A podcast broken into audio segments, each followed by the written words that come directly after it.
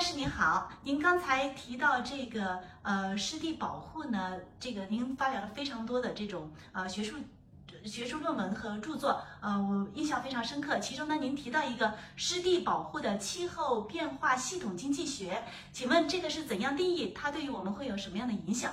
嗯，现在呢，就是我们想，呃，中国应该呃创立一些呃新的理创新一些新的理论。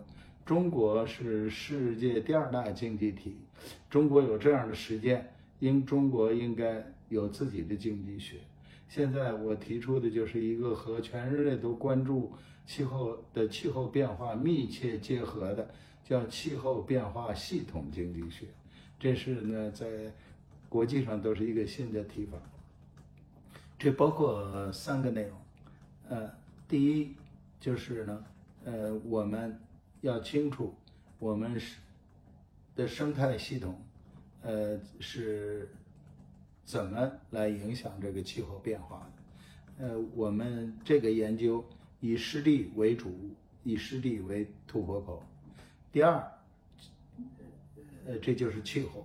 那个第二就是经济，经济我们怎么样才能够呃让保证持续可持续发展？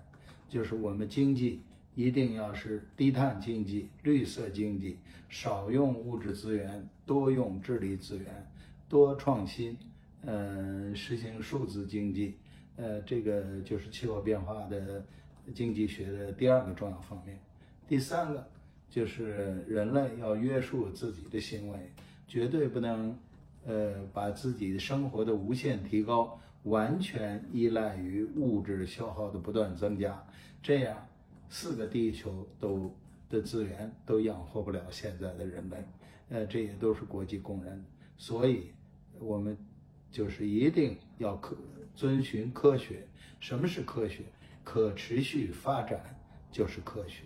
呃，可持续发展的原文是个法文，呃，叫 “sustainable”，呃，development。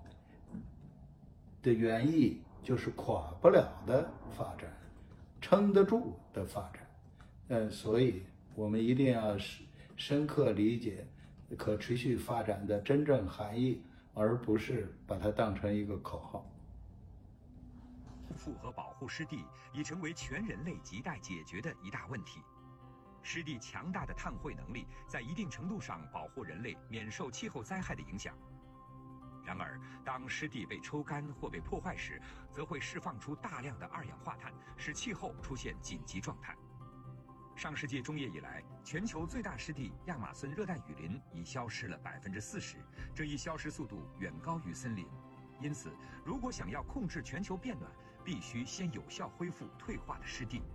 今年十一月，湿地公约第十四届缔约方大会将在武汉和日内瓦同时举行。中国将提交多个提案，并参与制定公约战略计划框架。如何更好地发挥中国作为大会主席国的主导地位，引领全球湿地发展，是一个关键问题。今年第三十年呢，十一月份有一件大事，就是在武汉召开了这个。